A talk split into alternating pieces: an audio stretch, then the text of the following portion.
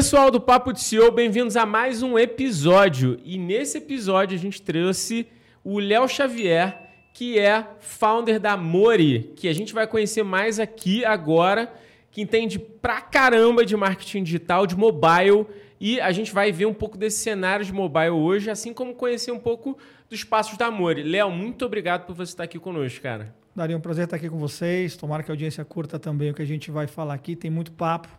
Bora começar. Boa. Queria já te começar contigo te dando um presente, cara, que é a camiseta da Minimal que patrocina a gente. Boa. Camiseta Super preta obrigado. básica, top. É que Conheço a marca, hein? Conheço Conhece? a marca, conheço. Excelente. Boa. E, cara, eu não tenho o que dizer da marca. Eu já visto da cabeça aos pés. Essa daqui é a camiseta manga longa. É top. Calça também. Eles são muito tops. Se você quiser saber mais da Minimal, não deixa de entrar aí minimalclub.com.br e vocês sabem já, Papo de Seu 15 tem 15% de desconto lá na Minimal. Aproveitem. Vocês já sabem aí, quem me segue no Instagram já sabe que eu sou é, aí fã da marca. Então, fiquem ligados, porque também vem mais lançamento aí, tá? Provavelmente, no momento que vocês estão escutando esse podcast, vai ter saído a camisa minimal para fitness. Eles estão lançando uma moda fitness, cara, camiseta preta básica junto para trabalhar, que a gente usa para trabalhar, eles estão fazendo para o seu dia a dia de fitness. Achei sensacional. Pô, bem bom. Bem Os caras estão aumentando o SKU, inclusive. Diga-se de passagem, Léo, é um baita case, cara, de, de, de marketing digital, porque os caras saíram em 12 para 18 meses, esses são números públicos, eles saíram de em 12 meses de 0 para 14 milhões de faturamento. Uau. E, e esse ano, com mais 12 meses, eles vão chegar. A previsão é uns 28, 30. Então, quer dizer, os moleques são sinistros. E imagina com uma base recorrente de compra também, né? O produto é bom, Muito. ticket médio é porra, super honesto, então é. deve ser bacana. Mas vamos ao que interessa, Léo. Cara, queria primeiro que a gente começasse nosso papo com você se apresentando, falando da sua trajetória. Você é um cara aí que é professor também, entende muito de mobile. Cara, só para vocês terem noção, esse cara deu aula, dá aula, deu aula na USP, tá? Vocês estão falando com, com, com é, aqui o negócio é quente, cara. O papo de seu aqui manda muito bem. Então, Léo, queria que você começasse a falar um pouco da tua trajetória, até para a galera entender teu background, um pouquinho de você, cara. Bom, vamos lá, vou fazer bem rapidinho aqui, porque é muita coisa, né? Já não sou tão garoto assim. Boa. Mas eu sempre empreendi, na verdade. Né? Eu me formei ali na GV, também estudei publicidade na USP. E assim que eu saio da GV, eu monto meu primeiro negócio, que era uma importadora de bebida da Austrália. Sabe, tipo Smirnoff Ice? Sim. Era a primeira do Brasil, isso é 99, assim, 2000. E foi o primeiro negócio que a gente teve. É primeiro negócio, muito mais vontade e emoção do que estrutura, planejamento e capacidade mesmo. Sim. Então a gente teve ali uma experiência bacana de uns dois anos, pegamos a max do dólar de, de cabeça ali, da noite para o dia. O produto custava um, passou a custar dois. E a empresa simplesmente sem caixa, ruiu, quebrou. Um tanto de aprendizado ali, bacana, tá ótimo. E aí eu entrei, na verdade, para ter uma primeira experiência executiva uh, no mundo digital estavam se formando submarino naquela época. Na verdade, era, era uma empresa chamada TBL SA, que tinha comprado a Booknet do Rio de Janeiro, inclusive. Caraca. E eu fui da primeira geração ali, dos primeiros quatro, cinco, do, ainda do pré-submarino. A gente, eu entrei lá em agosto de 99. Em setembro para outubro de 99 que foi lançada a marca mesmo de fato. E aí teve uma jornada muito bacana, porque estava todo mundo aprendendo tudo ali naquele momento de e-commerce, digital, né? Então tinha uma coisa muito valiosa de muita gente nova, muita gente muito boa e tendo que fazer sem ter um livro para seguir, sem ter um trilho para trilhar, no final das contas. Então foi uma experiência muito incrível e de lá eu saí para voltar a empreender.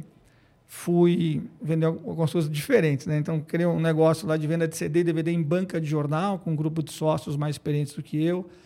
Na sequência, com essa mesma turma, a gente entra no mundo, volta para o digital, não é? Porque vão sair do e-commerce para vender em banca de jornal, é, é. curioso. É. Mas volta para o digital para montar é, uma operação para venda de conteúdo para celular.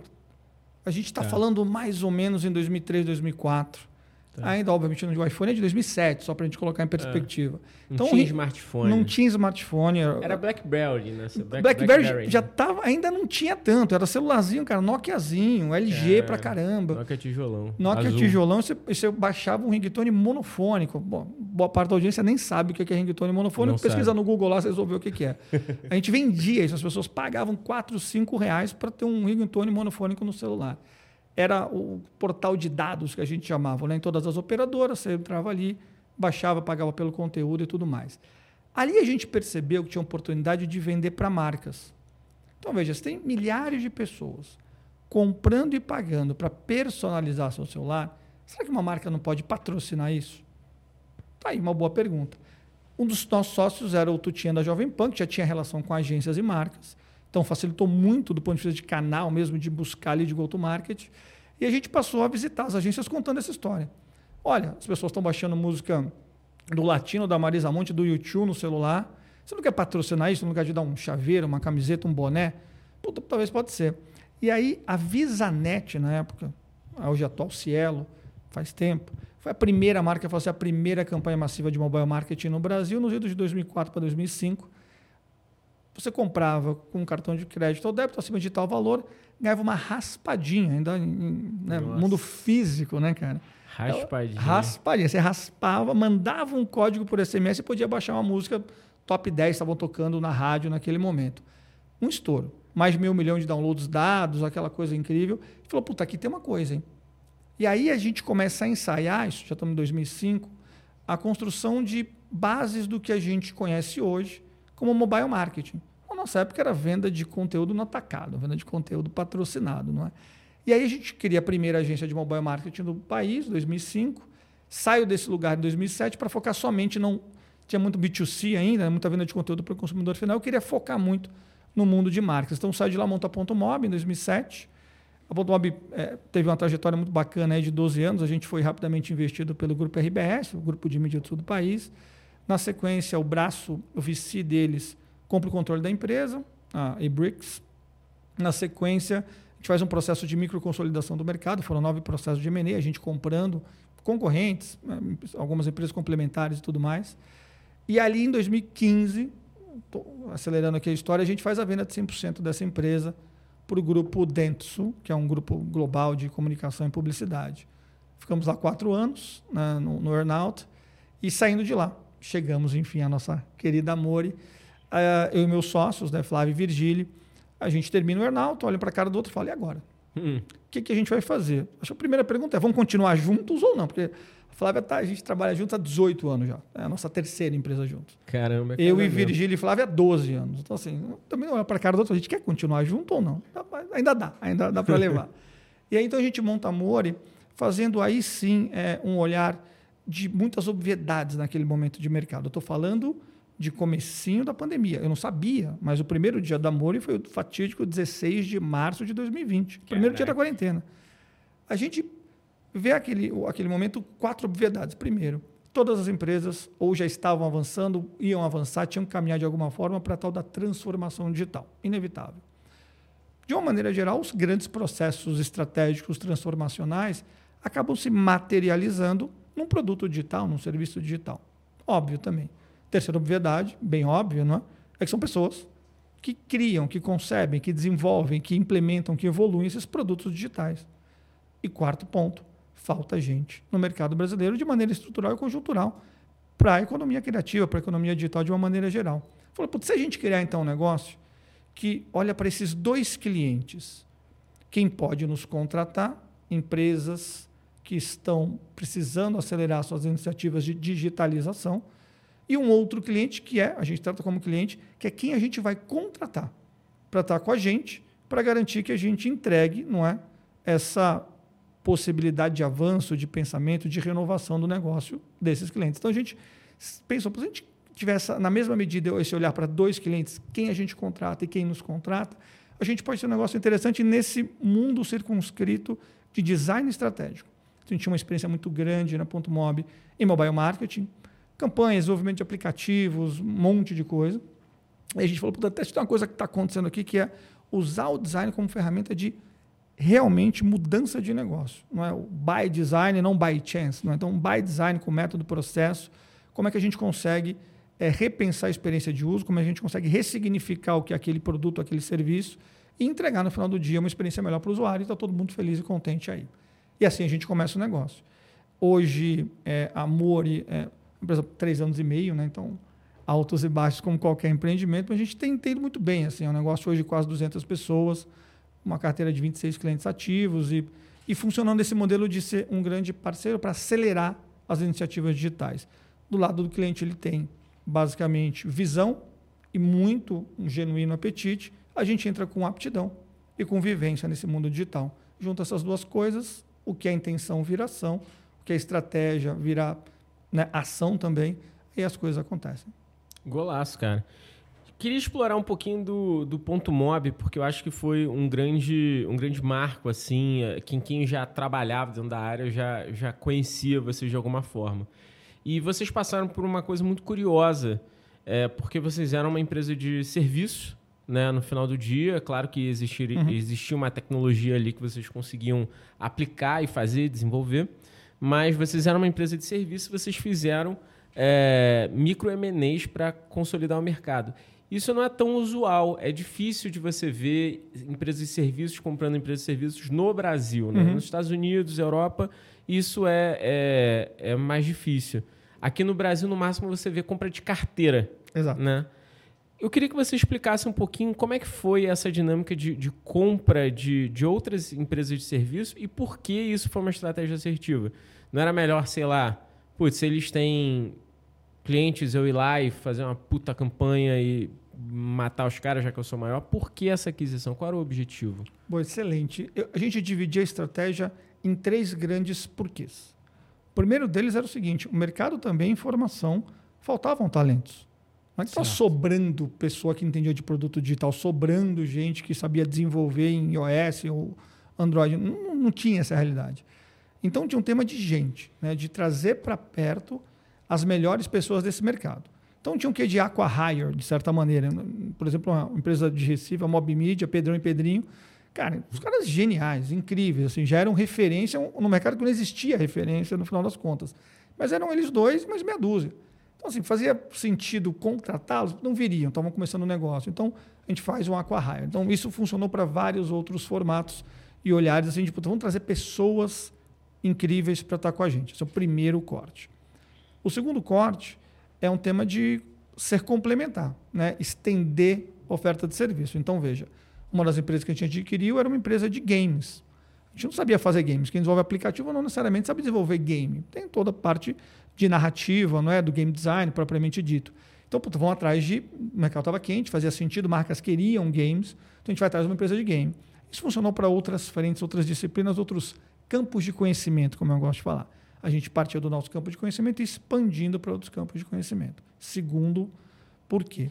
E o terceiro porquê era fundamentalmente buscar uma inquestionável liderança no mercado.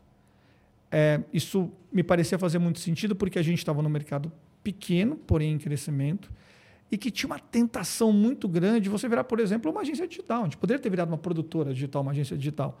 Convites não faltaram, tá? A uhum. verdade é essa a gente batia forte o pé, porque a gente acreditava muito que teria um prêmio ali na frente para quem fosse o número um especialista do mundo do mobile, que virou o que virou, e a gente entendia que em algum momento aquilo seria grande demais. E ser referência no mercado grande teria seu prêmio a ser pago ali na frente. Óbvio que nem tudo deu certo, óbvio que nem todos os processos de M&A foram suaves, as integrações e tudo mais, mas a história, olhando para trás, foi uma história muito bem sucedida. Assim, a gente conseguiu cara, quintuplicar a receita de maneira inorgânica, é verdade, do negócio, e ter uma saída que para os investidores foi excelente, para a gente foi muito boa também.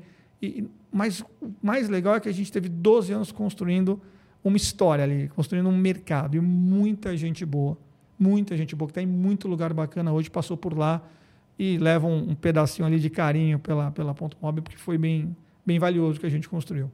Cara, legal. Muito, muito boa história. Isso é bom para a gente conseguir evidenciar, principalmente no Brasil, que tem majoritariamente é, um crescimento avassalador em serviços. É, como é que a gente consegue fazer esses M&As? Porque isso é, ainda é um, um mar um pouco cinzento. o que eu vejo de muitas empresas, é, é, no, no, geral, fazendo é criando um camada de tecnologia uhum. para conseguirem, conseguirem se valorar no mercado, porque entendem que o serviço não, não tem valor dentro desse game de M&A. É, e aí a gente vê empresas que, obviamente, né, a gente sabe que tecnologia é muito importante, mas que têm essa pegada de serviço e que conseguiram construir um diferencial competitivo pela entrega de valor no final. Né? Perfeito, não é? E é óbvio que a gente não vende uma plataforma né, de tecnologia, uhum. a gente vende, não é o software, é o peopleware, como eu gosto de dizer, mas tem muito valor ali, não é? Da especialização, do entendimento de uso da tecnologia. É muito sobre isso. A tecnologia, no nosso caso, era na Ponto Mob, continua sendo na Mori, é um meio para, não é? E aí a gente trafega ali num, num, num, em três P's, que eu gosto de dizer muito, que é sobre entender plataformas, revisar, entender processos e ter as melhores pessoas para fazer isso acontecer, não é?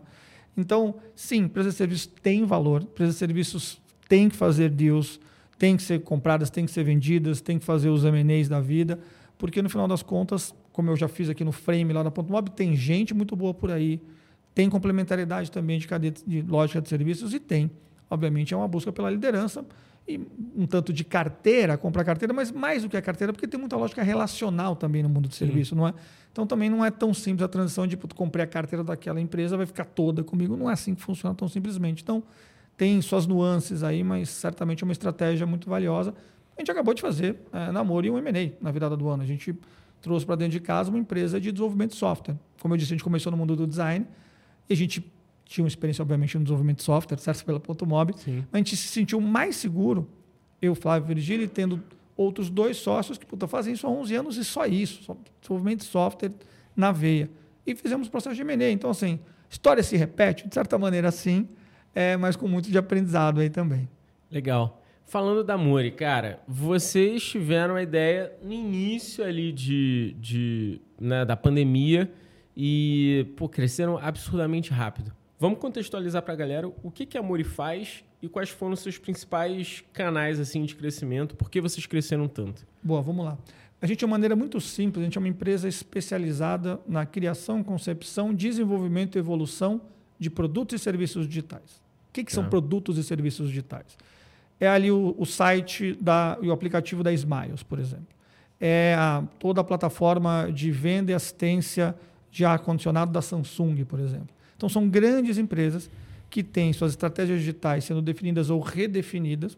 Porto Seguro, por exemplo, a gente acabou de ajudá-los a repensar o papel do corretor no hub digital, não é uma venda direta ao consumidor com integração com, com o corretor. Então, um repensar da estratégia é um avanço da estratégia digital. Como eu disse, isso se materializa no produto digital. Vai ser um site, vai ser um app, vai ser um bot, pouco importa, não é? Mas ele se materializa em algum, em algum espaço, não é? E a gente ajuda a criar, conceber e desenvolver isso. Como a gente faz isso? De duas maneiras. Um lado é mais projetizado, começo, meio e fim. Esse caso da Porto, por exemplo, nos chamou ali, projeto de 16 semanas, começo, meio e fim. Entregamos, está aqui a nova estratégia, a forma de conectar e um roadmap de evolução de funcionalidades de como vai ser essa nova plataforma para corretor. Ponto. Mas também tem o outro lado, que é a construção de squads. De novo, falta gente boa. Mais do que isso, a cultura de produto ou cultura de design não necessariamente está super desenvolvida em muitas empresas e tem um desafio de marca empregadora. Né? No mercado em expansão, é, um, uma baita desenvolvedora, um super UX researcher, uma pessoa com uma base incrível em ciência de dados, por exemplo, pode escolher onde vai trabalhar, né? o que é ótimo. Né? A gente fala daqui a pouco sobre a assimetria empregado-empregador. Né? Então, veja, é, muitas vezes a pessoa quer ir, esse profissional, essa profissional, escolhe onde vai, vai para uma big tech, vai para uma startup, empresas gigantescas como, como essas que eu falei para você, que empregam milhares de pessoas, movimentam a economia há décadas, tem uma complexidade de atrair os melhores talentos e reter esses talentos. Então, a gente entra exatamente ali para ajudar a montar esses times, acelerar esses times com um olhar muito humano. Né? Afinal de contas, são nossos clientes. Essas pessoas que a gente uhum. contrata são nossos clientes também. Então a gente coloca esses times ali, garante alta retenção, garante alta é, satisfação ali no trabalho, felicidade é importante. E aí a gente, o delivery acontece. Né? Pessoas felizes, engajadas, entendendo seu papel, com visão de carreira, sendo tratadas de maneira equânime. Cara, elas vão produzir melhor e os, o trabalho vai ser melhor, o cliente vai ficar mais feliz. Não precisa ficar pedindo, pedindo desculpa para cliente, pedindo pinico para cliente, sobra tempo para cuidar de gente, cuida melhor de gente, gente mais feliz produz melhor, sobra mais tempo do cliente e o ciclo virtuoso vai acontecendo. Mas é isso que a gente faz, resumidamente. Golaço. E é, falando sobre amor e, principalmente a, nova relação com os funcionários, né? Uma coisa que vocês acreditam bastante, né? É, queria entender um pouco da visão geral da Amor e, e quais são as medidas inovadoras assim que vocês fazem para promover a cultura é, mais inclusiva, né? Que, que eu vejo que, que isso é um grande, um grande ponto positivo de vocês. Boa, excelentes pontos. Vamos lá. A gente tem duas obsessões, na verdade. Uma delas é acabar progressivamente com a histórica assimetria entre empregado e empregador. Historicamente, né, assim, a empresa que emprega, a pessoa que está empregada ali, tem, uma diferença de, de poder, de tamanho, de opinião, de força muito grande. A gente entende que, progressivamente, para alguns mercados, especialmente o nosso, é, quanto mais simétrica for essa relação, mais horizontal, mais transparente, mais verdadeira ela vai ser. Passa a ter uma relação é, de co, cogestão, corresponsabilidade, copensamento. Acho que é muito valioso isso. Outra obsessão que a gente tem que é gigantesca, que é ponte para as práticas e benefícios, é que é, eu digo sempre lá para o meu time e tudo mais. É, eu quero que amor, e eu acordo com essa obsessão diária, seja reconhecida por ser uma empresa que tem práticas de gestão de gente, que só as empresas mais bacanas, para não falar outra coisa, lá em 2030 vão estar tá fazendo. Então, muito do que a gente faz e toma decisão, a gente se pergunta: como que vai ser isso em 2030? Como que vai estar tá, tá resolvido esse tema em 2030? Não é? E a partir disso a gente começa a olhar para as práticas estabelecidas de gestão de gente e tem, óbvio, coisas incríveis, estudos, tratados, livros é, defendendo uma série de práticas. A gente vai lá e dá um, uma torcidinha, dá um twistzinho para o que a gente acredita que seja mais contemporâneo ou até um pouco mais inovador. Então, vou dar três exemplos rapidinho aqui. Ciclo de avaliação, super importante. Né? Uhum. Algumas pessoas fazem semestral, outras anual tal. O que, que a gente faz? A gente faz semestral. Só que a gente faz semestral no semestre da pessoa. Então, veja, se a pessoa entrou em fevereiro, no sexto mês dela ela vai ser avaliada. Se a pessoa entrou em abril, no sexto mês dela ela vai ser avaliada, décimo segundo, décimo oitavo e por aí vai. Por que isso é importante? Porque se você faz um corte anual, em dezembro, por exemplo, de fazer as avaliações, a pessoa que entrou em outubro, como é que faz? Que entrou em agosto, quatro, cinco meses de avaliação, o de outubro não vai ser nem avaliado. Muitas vezes o cara perde esse ciclo, vai no ciclo do ano que vem. Então, no final do dia, você acaba tirando da batida aqui. Então, no final do dia, o que acontece é que você acaba olhando para a pessoa, né, para o pro profissional, para profissional, e faz o ciclo em torno dela. Isso quer dizer que tem avaliação de desempenho todo mês? Sim. Isso quer dizer que dá mais trabalho? Não. Porque, veja, 200 pessoas. Eu faço ali, cara, 15, 20 avaliações, nós fazemos 15, 20 avaliações por mês. Melhor do que parar dezembro inteiro aquele desespero para fazer 200 de uma vez, com menos carinho, com menos capacidade de ser individualizado e por aí vai. Então, isso é um exemplo. Prática que já existe, a gente dá uma torcidinha. Benefícios. A gente olha o tempo inteiro e conversa muito com o time sobre benefícios. Uma coisa super bacana que a gente tem gente descobriu que a nossa, nossa a idade média do nosso time é de 34 anos. Não é molecada, não. Né, já está experimentado. Mas quase ninguém casado, quase ninguém com filhos. Agora, quase todo mundo com pet. né? Mais de dois terços do nosso time tem algum pet. Então, a gente falou, cara, e se a gente fizer uma licença paternidade? Né? Para quando você adotar, o tutor adotar um pet, por que a gente não dá ali por três dias para a pessoa receber o pet? Puta, acha o cantinho, vai lá, põe a mantinha, a comidinha e tal. Então a gente falou, pô, tá, já que não vai nascer muito filho por aqui, pelo menos pelos próximos tempos, mas vai ter muita gente adotando, não é?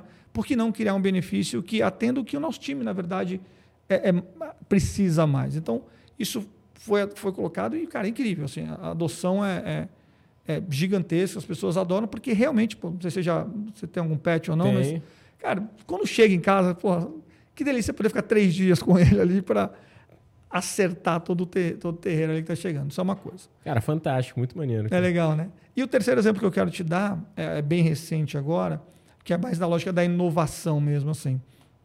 A gente estava tava navegando ali pela, pelo Instagram, ali aparece um meme é, muito divertido, acho, acho que é do Festa da Firma, se eu não me engano.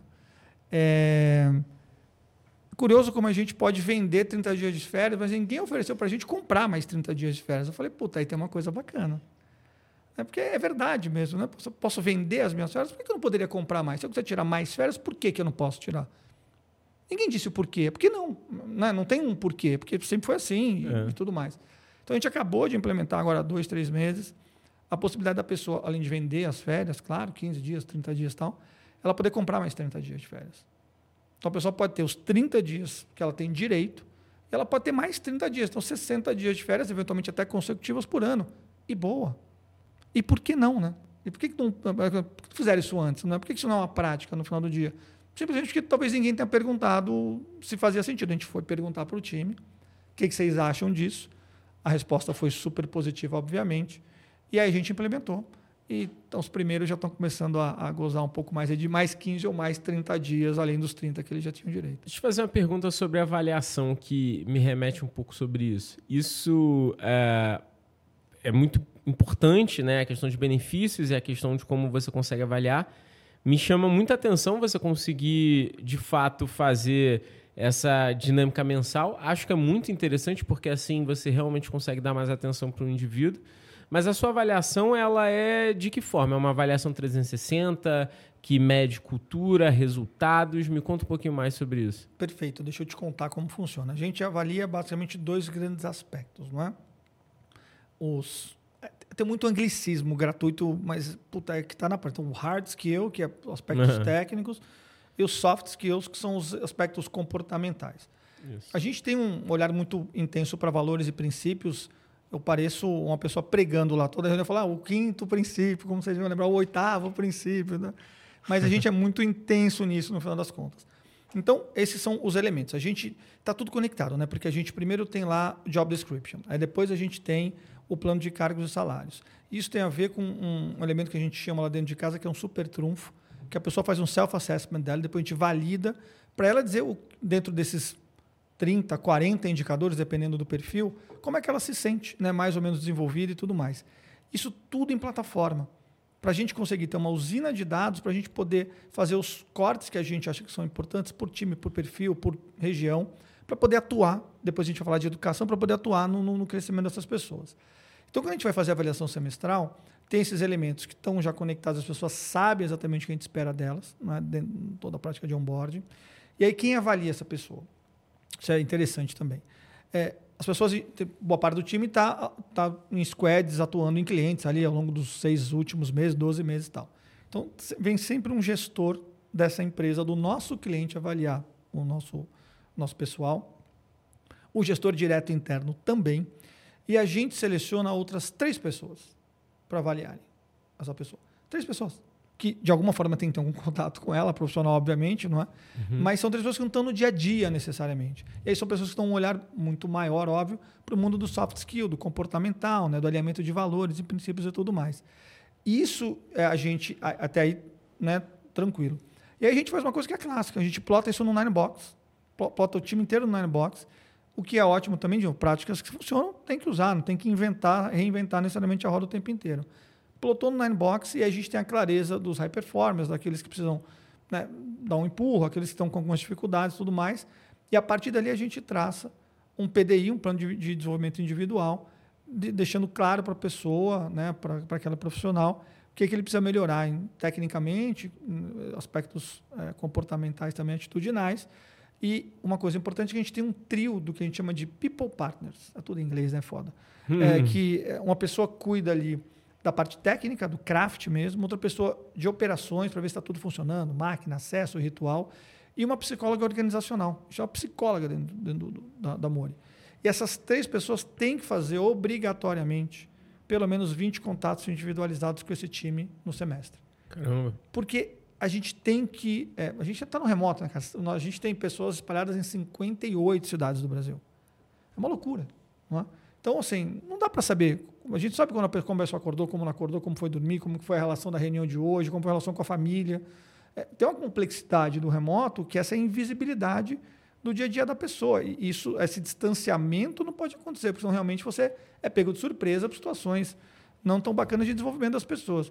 Então a gente tem essa proximidade muito grande. Então, em geral, não tem muita surpresa, nem para quem é avaliado e nem para quem avalia, porque existe esse acompanhamento bastante frequente.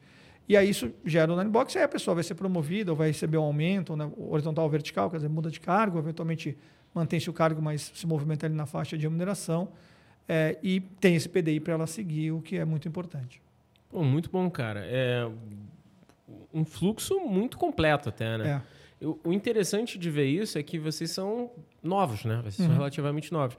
Mas com certeza tem muita experiência é, agregada aí no teu processo que você já deve ter é, implementado, visto e aprimorado quando você já tinha as outras empresas de serviços, né? Porque no final dá para ver que você tem um perfil muito de pessoas, né? Uhum, uhum. No final você entende que a sua entrega final é gente. É né? Na verdade, toda Tudo é. empresa. É. Esse né? é o ponto. É. Todas as empresas são assim. Não tem apertar um botão e está resolvido o seu negócio, com raríssimas exceções, não é? Então, no final das contas, a gente. E você matou, assim, isso é muito bacana, né, Daniel? É, o nosso fim é esse. Mas para todas as empresas, as pessoas são no mínimo meio, se não o fim. Total. Então, tu, ah, pessoas no centro, vamos cuidar das pessoas, pessoas em primeiro lugar. Cara, então faz direito, cuida. Dá trabalho, dá. Às vezes você se frustra pra caramba, sim. Porque no final do dia, pô, você vai, faz, faz, pô, vem lá o INPS, a gente faz NPS, é, o NPS do time mensal. Pô, a gente toma é umas puxado. pauladas de vez em quando, você fala, pô, cara, sério. Se, se, se, essa pessoa soubesse o tanto que a gente discutiu, o caso dela, é, anônimo a gente mais ou menos saca que é. A gente discutiu tanto, você parou, o diretor executivo, a gente teve reunião de uma hora para falar desse caso. Depois eu parei, falei com um, falei com dez. Mas tudo bem, não tem problema. Acho que, de novo, são pessoas, né? E tem o dia a dia, assim, tem a vicissitude do ser humano, mesmo que é muito bacana nessas nuances. Mas a gente é uma empresa de cuidar de gente. A gente se posiciona como uma gestora de gente talentosa, não é gestora de assets, né? O nosso asset é gente no final do dia. Então a gente cuida dessa turma dessa forma. O ativo mesmo tem que ser bem cuidado. Golaço. Tem uma coisa que você também faz lá na, na More, que é a questão da transparência salarial uhum. de cargos, né? E você também baniu o uso de WhatsApp, não é isso? É. conta aí um pouquinho sobre esses dois Conto tópicos. sim. Cara, veja, o mercado em ebulição como o nosso. Os salários completamente distorcidos. Tipo assim, é, posições que chegava uma pessoa com uma expectativa variando de 80%. Um product designer sênior, literalmente 80% de variação de pretensão salarial. Falei, yeah. gente, está meio confuso isso aqui. Está muito. Mais do que isso, a gente percebeu também que no nosso mercado, e talvez seja um tema até não geracional, mas né, é, temporal, não tem mais muito essa história de esconder salário. Pô, quando eu comecei a trabalhar lá no Submarino, cara, lembro muito do meu chefe falar, ó, ele me deu num papelzinho o meu aumento de salário está aqui, falou baixinho na minha orelha e falou assim: só eu e você sabemos disso, nem sua mãe. Caramba. Falei, pô, então é isso, né? Não posso falar meu salário para ninguém, tenho esse medo de falar de salário. E a gente percebeu que não, as pessoas falam muito sobre quanto ganha, até porque o mercado está quente. A gente falou, quer saber? Vamos divulgar. Toda a planilha de cargos, salários, não o salário de, do, do, João, da Maria e do né, Léo, mas assim, cara, todas as faixas salariais estão transparentes. Então todo mundo sabe nessa empresa quanto ganha um desenvolvedor é, pleno, quanto ganha um QA sênior, quanto ganha um UX researcher especialista, quanto ganha um manager, um diretor da empresa, nas faixas de salário. Então isso acaba, eu estou adorando bater no microfone, né? mas eu falo pouco com a mão. Mas o que acontece é que isso acaba, essa transparência no final do dia, tira essa, essa a gente não tem corredor, né? mas tem as conversas informais no remoto, tira esse zoom, zoom, zoom né? Tira essa fofoquinha, puta, parece que fulano entrou ganhando tanto, que ciclano estava aqui, eu estou aqui há seis meses, um ano, a pessoa entrou ganhando mais do que eu, porque acha que ouviu falar aquilo. Então não tem essa.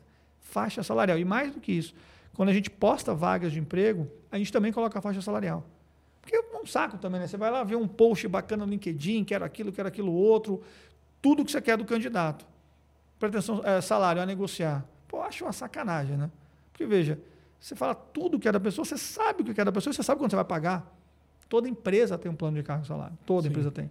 Então divulga. Então, olha, o júnior vai ganhar de 4,66, o pleno de 6 a 9, o, o, o sênior de 9 a 12, essa é a faixa. Pode ser 9, pode ser 12. Pode ser 11, 999, pode ser 6 e 1.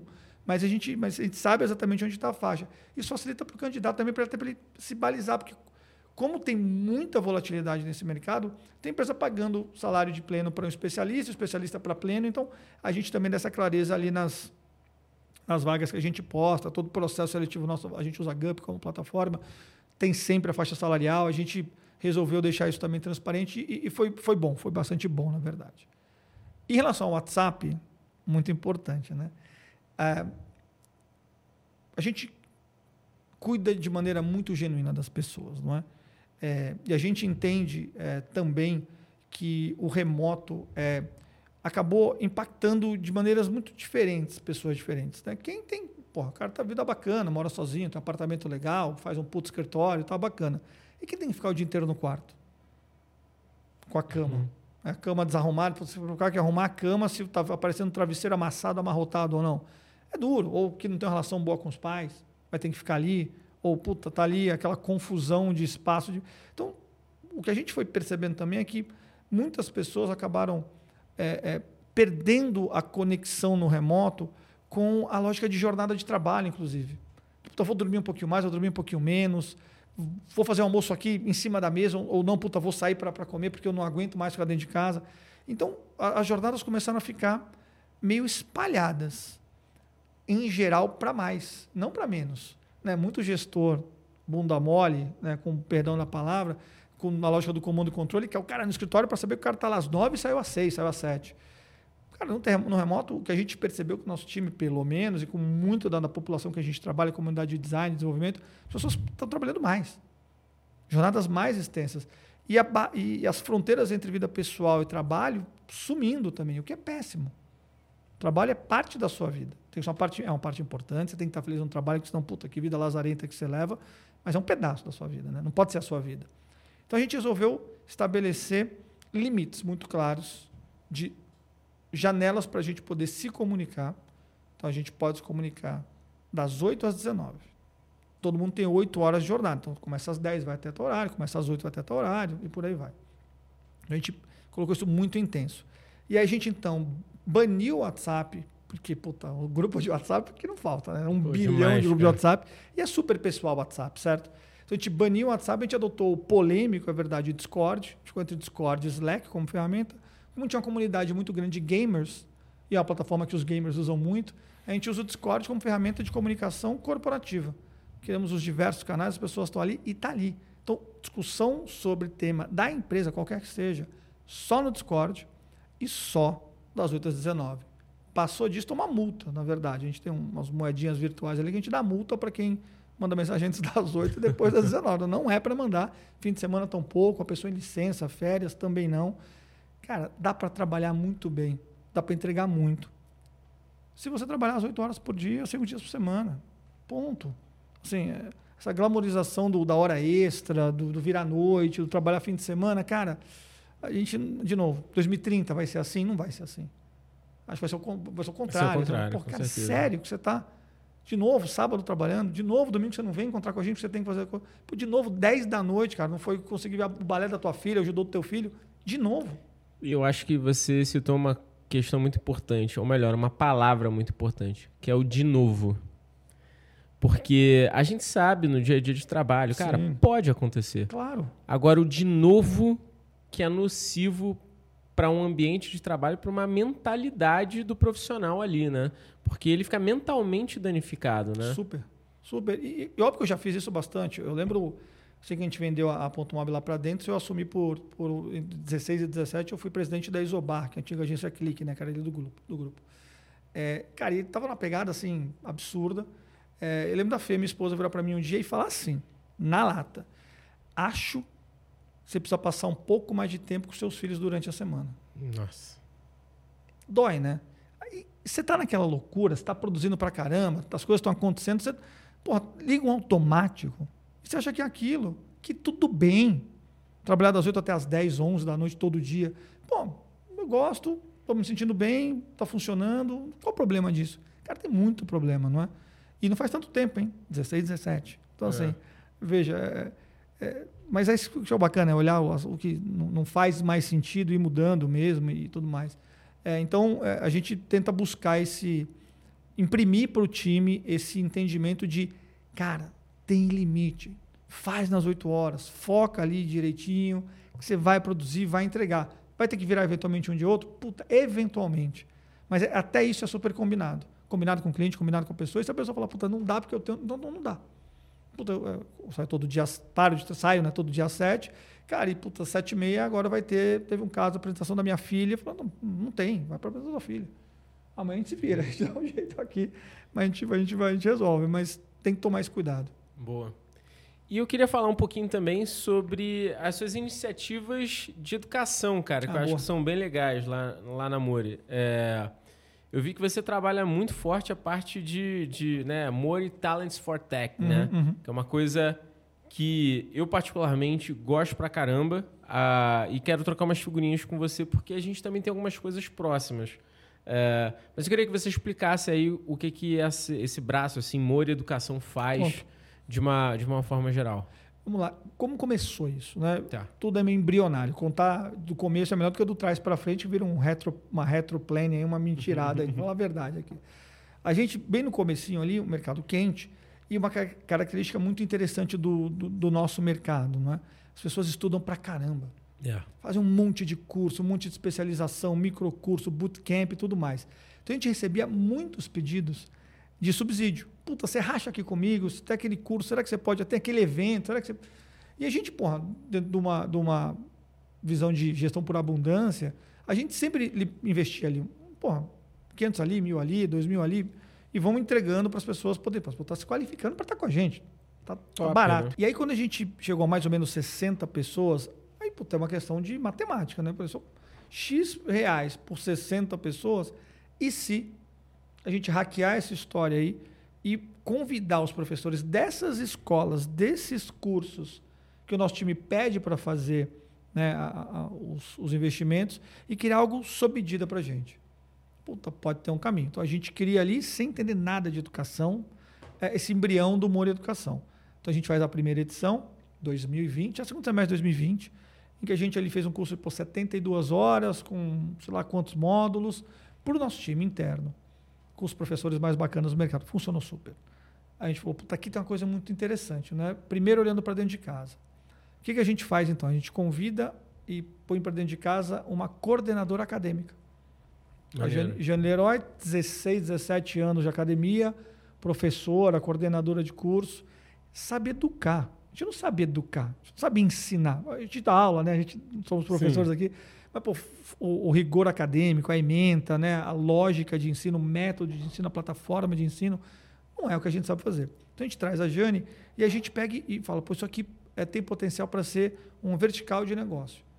Para basicamente três frentes uma frente para o nosso time, continuamos fazendo de maneira progressiva os, os modos a partir das avaliações de desempenho, a partir do super trunfo, a partir do entendimento baseado em dados onde estão as deficiências do time e que a gente precisa melhorar. Ponto.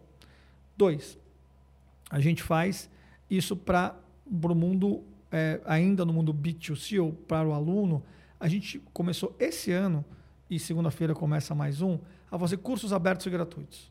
Legal. Abertos e gratuitos, para a comunidade, cara. Então a gente começa agora, segunda-feira que vem, dia 14, não sei quando vai ao ar aqui, mas 14 de agosto, um curso sobre acessibilidade em produto digital, para desenvolvedor e para designer. Seis professores super bacanas no mercado, 100% gratuito. Em três dias já estamos com 2.600 inscritos, mais ou menos. Caramba. Maravilha, cara, é isso mesmo. Ensinar as pessoas e, e tem, tem um valor muito grande aí. Isso para as pessoas diretamente. E para as empresas, é, não, no mundo B2B, o que, que a gente tem? Que é o terceiro ponto aqui. A gente, é, para os nossos clientes, também de maneira sistematizada, constrói módulos e cursos específicos para algum tema que ele precise ali. Então, Banco Carrefour, por exemplo, foi muito legal. Eles tiveram um programa de olhar para todo o público deles, não necessariamente quem está no mundo do design, aliás, pelo contrário, de várias áreas, de vários níveis, de vários né, backgrounds aí, para promover um curso de Product Design para achar ali 30, 20, talvez 5 futuros designers, mudar a vida dessas pessoas, mudar a carreira dessas pessoas. A gente, junto com eles, montou esse curso introdutório né, de, de sensibilização ao mundo de UX e produto. E, poxa, foi, foi incrível, porque muita gente, cara, não tinha menor contato com o mundo digital, mas sabia que aqui tinha alguma coisa, e a própria empresa entrega isso como benefício, e a gente tem feito isso para alguns outros clientes também. Então, basicamente, é, são, nessas, são esses três porquês aqui, esses três caminhos que a gente vai no mundo da educação cada vez mais intenso. Vão ser três cursos abertos gratuitos esse semestre, esse primeiro de acessibilidade, como eu já disse. Um segundo, que é um curso sobre soft skills, né? Que é para qualquer profissional, cara. Aí para qualquer um. Precisa ter, né? Argumentação, é, como se posicionar, como construir é, uma, uma, boa, uma boa relação interpessoal. É super legal. E o terceiro, a gente fez uma votação com o nosso time, que a gente queria focar em um grupo minorizado e, poxa, até fiquei feliz assim que a escolha foi o etarismo. Então a gente vai fazer um curso para design digital para o corte de população 50 mais. Que maneiro. E é incrível, né, cara? Porque pô, você tem lá jornalistas, pesquisadores, cientistas sociais, antropólogas que construíram sua carreira e tem agora a oportunidade de pô, migrar é, para o mundo digital, porque no final das contas tem vivência, tem muito conteúdo, falta aprender. Putz, uma plataforma ou outra, um método ou outro, e a linguagem, né? o lingo, como a gente fala. É. Tem que saber ali o, a, a, o super trunfo, a batalha naval de, de bingo de palavras-chave, que está todo mundo resolvido.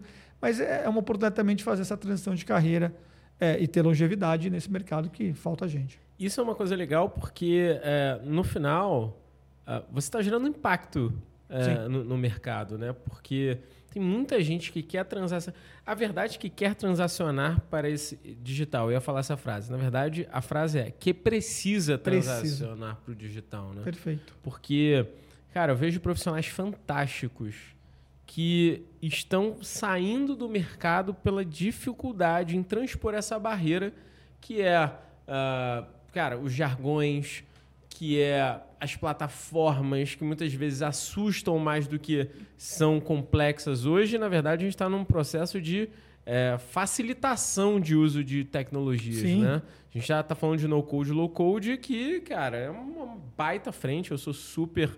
É, levanta a bandeira sobre isso. E, e, esse pessoal não sabe disso, né? Eles ainda olham... Cara, eu, só para você ter noção, eu entrevistei uma, uma pessoa para a cadeira de finanças. E a gente, obviamente, tem muita tecnologia lá dentro, né? A gente também é, oferece serviços de tecnologia. E quando eu, quando eu falei sobre essa cadeira, eu falei que a pessoa tinha que estar conectada com tecnologia, que era importante. A pergunta que me veio foi: é, cara, eu já aprendi alguma coisa em HTML5 mas eu não sei muita coisa. Eu falei, cara, primeiro, fica tranquilo, porque ninguém que vai usar Você isso mais. Você não vai abrir código, fica tranquilo. é, primeiro, eu não vou usar HTML5. E segundo, você não vai abrir código hum. aqui. Agora, você vai precisar saber o que é uma plataforma Bubble. Quando você pagar ali, é. você tem que saber o que é esse software. Você tem que saber, por exemplo, o que é um Figma, para que ele serve. Você não vai nem abrir o Figma. Mas você tem que estar dentro desse ecossistema. Muitas vezes nem operando, porque um analista financeiro, um coordenador financeiro precisa aprender a fazer isso. Não precisa, mas ele precisa entender esse mundo. E muitas vezes ele não consegue entender o mundo. Né? E eu estou falando de uma cadeira completamente fora do, do eixo desenvolvimento. Não é um product designer, uhum, não, é, uhum. não é um UX UI. É um cara que tem medo da cadeira. Tecnofobia. Tecnofobia, é isso. Tecnofobia. É um que, é, que beira a tecnofobia. É. Porque no final das contas, ah, é muito complicado, não vai dar para aprender de novo. É. Tá difícil e tudo mais. E aí desmistificar, por isso que o, lá no Banco Carrefour era sensibilização, é desmistificar. Desmistificar. Porque, veja, isso está pegando uma pessoa da cadeira de, de finanças que está um pouco distante. Pega uma pessoa, por exemplo, um jornalista. Jornalista. O cara sabe escrever, né? Sim. Vamos lá. Contar histórias, construir histórias, criar narrativas. Tem uma cadeira específica no mundo de design que é o UX Writer. Total. É a pessoa que faz os textos que aparecem no seu app, lá no seu site tudo mais. E isso é super importante porque a clareza do propósito daquela interação, muitas vezes o texto é que, que dá clareza e faz o produto ser fácil, bacana, intuitivo. legal de usar, intuitivo e tudo mais. Cara, assim, Imagina, você, o cara está 10, 15 anos trabalhando em jornalismo, é tem uma complexidade no final das contas, né? o jornalismo é, é uma batalha ali diária. Poxa, a pessoa precisa aprender basicamente alguns métodos e processos importantes, não é? Técnicas de UX writing. Precisa entender de uma outra plataforma, entender, não necessariamente operar. E, cara, jargão, língua. Uma pessoa está 15 anos trabalhando com produção de texto. Imagina a facilidade dessa transição, não é? Uma antropóloga conversa com gente, entende Sim. de gente, pesquisa sobre gente. UX, a palavra-chave de UX, é é a empatia. Total. Colocar no lugar do outro, aquela coisa toda. Usuário no centro e tudo mais. Cara, o que, que o antropólogo faz? O que, que a antropóloga faz? Então, para migrar né, para um, um vertical, que é mais uma especialidade de UX Research, é um segundo. De novo, também vai aprender os métodos, vai aprender as técnicas, vai aprender sobre as plataformas e vai virar uma baita de uma UX Researcher. Então, é, tem muitas é, é, profissões que parece que estão completamente desconectadas do mundo digital, mas não. A base, né, os fundamentos estão ali, e às vezes até melhor assentados, no final das contas. Então, é, a gente acredita que pode ser um movimento muito, muito positivo, assim, de, de poder é, ajudar a desmistificar, tirar esse medo da tecnologia e trazer pessoas que, poxa, no final do dia estão com dificuldade de se recolocar ou se colocar no mercado e avançar na carreira e pular para o lado de cá, né, para o barco do, do produto digital. Pode ser legal. Boa. É muito bom, cara. E como eu disse, eu acredito fortemente que todo mundo, todo mundo, sem exceção, todos os profissionais, eles vão ter que ultrapassar essa barreira de fobia tecnológica, porque é, de agora, não vou dizer nem de agora, né, mas de um tempo é, e durante muito tempo, cara, a tecnologia só vai crescer. Se tem algumas coisas que crescem no mundo é tecnologia, saúde e o processo de industrialização que fica cada vez mais compacto. Essas três coisas não vão mudar não no mundo. Então, se o profissional não conseguir é, entrar nisso, cara, ele está fora e a gente vai estar tá fazendo um desserviço, cara, ouso dizer que é um desserviço para a humanidade. Exatamente. Exatamente. O que, que a gente vai fazer com esse buzilhão de gente não né, instrumentalizada tecnologicamente? Isso é um problema, é um caos social. Um caos social. É um caos social. Porque, veja, a gente precisa ter um entendimento que também está na iniciativa privada um tanto de responsabilidade para fazer essa transição, para fazer esse upskilling, como se fala de maneira mais bacana, não é? Mas é isso, como que a gente recondiciona pessoas, não é? Recondiciona profissionais para novas habilidades, não é? Porque ou é isso, e todo mundo junto, iniciativa obviamente pública, sem dúvida nenhuma, as políticas públicas são importantíssimas, mas se a gente na iniciativa privada não entender que a gente tem uma responsabilidade também sobre isso, cara, é, é, a gente ruma para o caos, assim, porque vai faltar, uhum. vai continuar faltando emprego para quem não está preparado. preparado e vai continuar faltando gente preparada para os empregos é. que existem, que é a situação que a gente tem hoje em muitas indústrias. E é uma loucura. Boa, é isso, cara. Se a, indústria, se a iniciativa privada não se preocupar com isso, a gente vai ter um caos social, cara. Vai. Concordo. Vamos falar um pouquinho agora sobre a Mori e o crescimento dela Legal. de uma forma geral. Primeiro, eu queria que você contextualizasse como é que está o momento da Mori hoje. Você já falou que você está com mais ou menos 200 colaboradores. Uhum.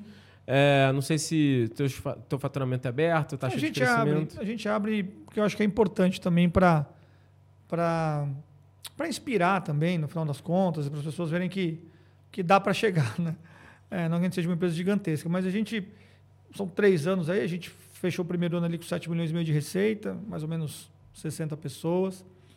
A gente fecha o segundo ano né, em, em 2021 é, na casa dos é, 14 milhões de receita, a gente basicamente dobrou ali, a gente vai a 25 milhões é, em 2022 é, e a gente. Peraí, vamos lá, deixa eu voltar. Vamos voltar que eu, eu errei os números para não errar. Uhum. Editor, editor, vamos lá. Deixa eu te contar como é que a gente, a gente faz no primeiro ano, né, 2020, 7 milhões e meio de receita. Bacana, 60 pessoas. Aí a gente faz em 21. Esse aqui é o salto que foi o maior. A gente foi a 25 milhões de receita. Caramba. 25,400. A gente fecha é, ano passado, 22, com 47 milhões adicionados os 3,200 mais ou menos da Sparta Labs que a gente fez a aquisição. Então a gente bate os 50 milhões na virada do ano. Para esse ano 2023, a gente é, entende que dá para chegar na casa dos 71, 72 milhões de receita. Um ano mais duro, o tal do inverno tech, não é? É. Mas é um ano que a gente ainda acredita que consegue chegar nesse valor. As, os números estão apontando para lá, o que é muito bom. Então, é, é, vem crescendo rápido. É, é a minha sexta empresa é a que cresceu mais rápido, no final das contas. Maneiro. É, mas é a minha sexta empresa e eu sei que a, a, a gangorra do, do, do, negócio acontece também e pode acontecer de maneira mais ou menos intensa. É, o importante é os fundamentos do negócio serem resilientes, não é? Então a gente conseguiu criar um negócio que 90% da receita é recorrente.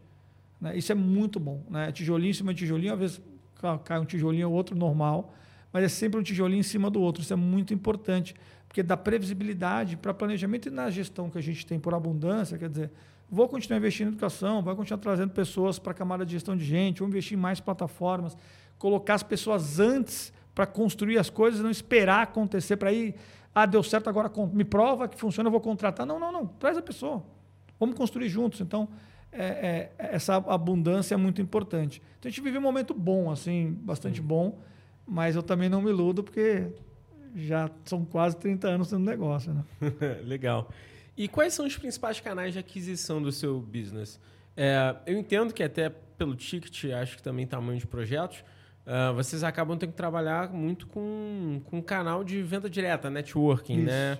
É uma questão muito próxima nesse sentido. É, mas aí eu queria entender quais são os canais que vocês trabalham. Legal, boa.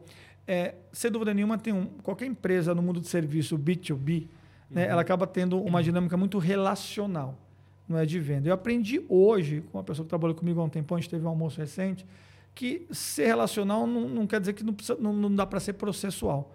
Né? Dá para ter processo também na relação. E ele foi me ensinando isso, o João está me ensinando isso. Então, o que a gente faz, de uma maneira geral, é a gente tem o um olhar, tem um inbound, que é o que a gente recebe mesmo, e, e, e tudo bem, e a reputação vai ajudando com isso, né?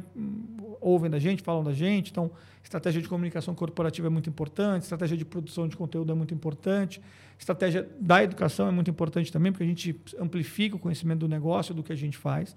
Então a gente trabalha muito nesse olhar de expansão do conhecimento para gerar reconhecimento. A gente acredita nessa dinâmica. E, por outro lado, no mundo de ida a mercado, aí sim é onde está a grande força, é, a gente faz uma estratégia de dentro para fora, não é? Então, a gente primeiro começa no, dentro dos clientes que a gente já tem, tem boa relação, para me apresentar uma outra área, apresentar é, uma outra VP, uma, uma outra diretoria, um, um, outro mercado que eles atuam. Depois a gente vai para aqueles clientes onde a gente já está dentro, mas não tem uma relação tão profunda assim, tenta aprofundar essa relação e também amplificando os serviços ali dentro. Na sequência, aquelas pessoas que a gente tem uma boa relação, mas não trabalhamos atualmente. Poxa, eu digo bastante lá para o meu time né, de negócio, a gente tem reunião segunda-feira. Assim, eu conheço um monte de presidente de empresa hoje, um monte de CEO, mas não conheço hoje. Eu conheço quando o cara era um VP, mas antes ele era um diretor, antes ele era um gerente executivo, antes era um coordenador.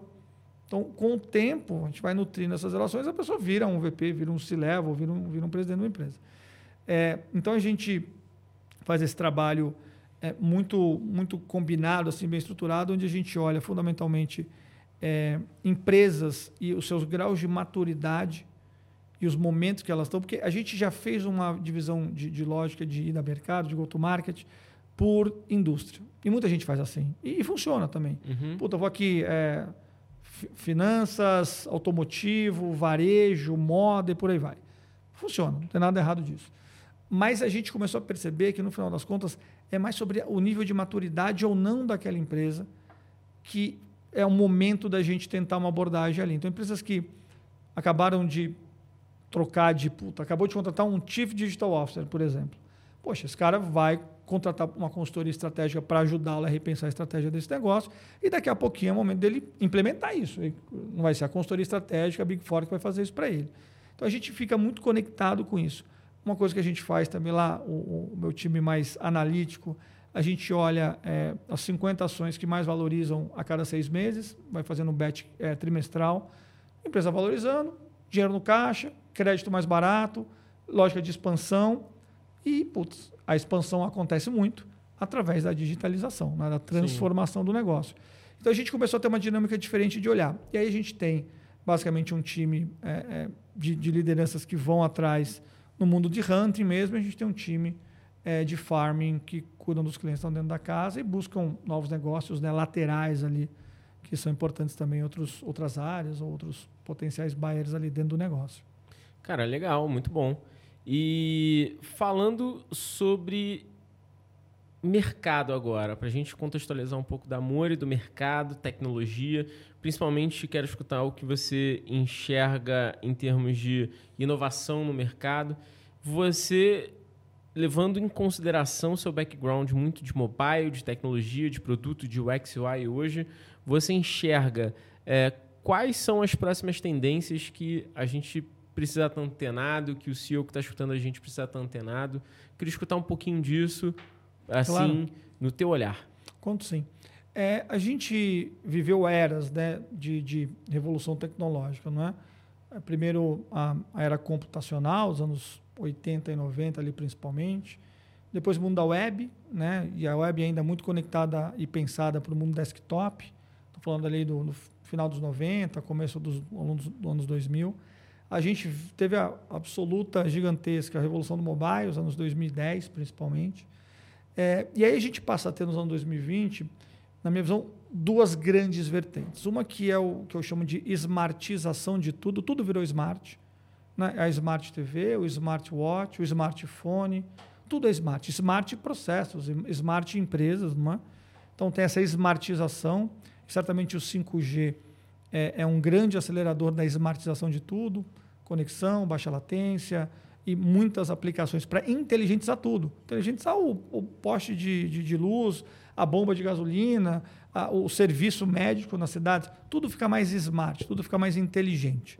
Então a smartização é um, um elemento muito importante. Mas eu entendo que a gente está, na, na, de fato, na era. É, a gente saiu do, do ponto com para o ponto mob e agora para o ponto AI. Não é? a, a inteligência, a smartização a inteligência artificial é, é o que vai redefinir, cara, assim, de maneira muito intensa muitas indústrias, inclusive a nossa. Né? A gente falava aqui de jornalistas que viram UX writers. E agora, com as linguagens generativas, como é que fica? Qual é o papel do, do, do, do ser humano ali para a produção de conteúdo, para a produção de texto, por exemplo, para um produto digital ou, ou para qualquer lugar que seja? Uh, mais do que isso, pô, pega um Mid Journey, você sabendo ser um bom prompeteiro, né? É um novo termo. Sendo um cara bom de prompts, cara, você produz e cria coisas incríveis. Então, como que fica um designer gráfico, um designer de interface, né, de, de, visual, um visual designer, como a gente fala. Boa. Como é que é o desafio para esse cara no final do dia? Você falou de plataformas no code e low code. É, não está longe um mundo onde a gente deixa de ter desenvolvedores para ter produtores. Total. É um produtor. Ele vai produzir, não é? Porque ele não vai programar, ele não vai desenvolver, ele vai produzir porque certamente muitas soluções vão ficar muito bem de pé usando linguagem generativa para pensar texto, toda a parte visual também e uma plataforma no code low code para entregar ali por todo mundo apeizado, não é? As integrações ali por trás simples e fáceis, todo mundo baseado em plataforma. Então tem um novo mundo é, mágico, aparentemente, que está que tá aí para a gente quase encostar. Desafios desse mundo diversos, não é? é escalabilidade para um lado e para o outro, para quem contrata e para quem a gente contrata. Assim, cultura de produto digital não está estabelecida de maneira sedimentada na grande maioria das empresas. E, pô, tá uma diferença muito grande. Sai do mundo de projeto, começo, meio fim, né? aquele muro de lançamento, para o pensamento de produto, tentativa e erro, muito teste, muito analítica, muito, muito, muito analítica, muito dados tal. É uma mudança muito grande ali de, de evolução incremental, né? progressiva tal. E para os profissionais é a mesma coisa, porque veja, e agora? Vou ser paralisado porque tem as inteligências aí que produzem texto, produzem imagem, produzem vídeo, produzem trailer, vídeo, né? Ou não? Você é um prompeteiro. Né? Você é um cara que vai entender, você é um profissional que vai entender muito de todas as linguagens, você é uma pessoa que entende muito dos prompts e vou fazer um uso inteligente do meu tempo também, no final Sim. das contas, não é? Então, no final das contas, o, o que eu percebo é que tem um desafio muito interessante que a gente vai ver nos próximos três a cinco anos, aí talvez um pouquinho mais, talvez um pouquinho menos, a única certeza que a gente tem quando fala sobre o futuro é que a gente vai errar, né? Mas é, é, eu vejo isso acontecendo de maneira muito intensa porque já está acontecendo, é? E é muito rápido, assim. E não se noticiou a revolução industrial lá na Inglaterra, né? Nos 1800 e pouco, 1900 e pouco. Ninguém lia no jornal, estamos em plena revolução industrial e o que vai acontecer é que os empregos vão transitar do campo para a indústria e vai ter uma prevaricação. Ninguém falava disso. Mas estava acontecendo, 30 anos depois, 40 anos depois, 50 anos depois. Em perspectiva, você viu isso. O que a gente está vendo agora também, daqui a 30 ou 40, a gente vai saber o que vai acontecer. A gente não consegue entender o que está acontecendo agora, não é? Se a gente pegar os últimos 10 ou 15 anos, cara, é uma maluquice. Os próximos 5, então, demais. Agora não é para ter medo. Temos que ser otimistas, né? Assim, como minha esposa diz muito, a humanidade caminha para frente, na Sim. maioria dos aspectos, não é? Mesmo que ciclicamente tem uns baixos e altos, mas a gente já caminha para frente. Né? Os grandes indicadores apontam isso. Então, eu entendo que sendo otimista, que eu sou e tenho que ser, né? empreendedor, se eu não for otimista nesse país, nem, nem levanta da cama. Né? Total. É, eu entendo que são, são tecnologias, são plataformas, são é, novas dinâmicas de negócio que podem ser, sim, é, promotoras de mais é, é, democracia, acesso à tecnologia. Eu não preciso ser um baita de um coder para colocar um aplicativo de pé, por exemplo. Pra... E aí, pensa esse profissional, mas pensa a empresa também, não é? Quantas empresas têm já o seu sitezinho colocado de pé, seu e-commercezinho colocado de pé? Total. Pô, seu Instagram funcionando bem pra caramba, entendeu? Então, assim, no final do dia, essa, essa facilitação é muito importante, essa democratização de acesso às ferramentas tecnológicas é chave, porque transforma a vida de muita gente, não é? Isso que é muito importante. Golaço. Léo, cara, o papo foi ótimo. Valeu. Queria que, para finalizar, você desse um recado aqui para as pessoas que estão escutando a gente. Se uma pessoa fosse se aventurar agora, principalmente uma pessoa que ainda não está tão digitalizada, precisa se transformar digitalmente, é, que dica o Léo daria para essa pessoa que está nesse momento que precisa transformar a empresa? Vamos lá. Primeiro de tudo é não ter medo da mudança. Isso é muito importante. Ter contigo a capacidade de construir uma visão do que você quer ter, onde você quer chegar. Então, um apetite genuíno. E aí, trazer para perto quem tem para esse apetite, aptidão, quem tem para essa visão, vivência, e aí a coisa vai acontecer. Então, não interessa o tamanho do negócio, o estágio do negócio, a maturidade dele no digital. O digital é para facilitar, é para acelerar, é um vetor de transformação e não o contrário. Então, abraçar a mudança, abraçar as plataformas, as tecnologias, me parece ser um caminho super importante. Léo, então muito obrigado mais uma vez por você estar aqui conosco. Pessoal, esse foi o Papo de Show com o Léo da Mori.